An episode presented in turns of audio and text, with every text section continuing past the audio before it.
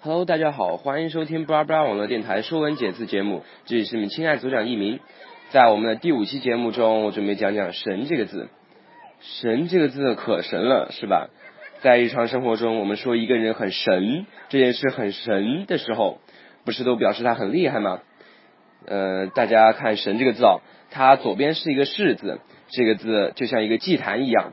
在古代，人们在祭坛上祭祀，呃，祭祀天地，祭祀神明，祭祀先祖，以取得与神灵的沟通。而“神”这个字右边则是一双手。虽然在我们现在用的简体字中，“神”的右边是“身”，但是你看我们的封面图片啊，呃，“神”字的右边就像两只手在把玩中间的一根曲线。那么这根曲线是什么呢？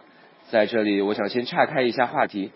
大家知道我们在画太极两仪图的时候，第一笔画出来的是什么吗？先画圆，还是先画阴，还是先画阳？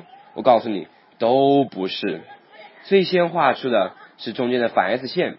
这是盘古开天时用板斧劈开的第一道痕，蕴藏着无尽的能量，阴阳交汇于此，而能够用双手把玩这根反 S 线之人，必然拥有超人的能力，所以人们将之尊称为神。神不是什么拥有法力的不切实际之人，而是通晓阴阳之道，并能够活用于生活中的人。你是否也能成为神呢？收听布拉布拉网的电台的更多节目，请登录 iTunes。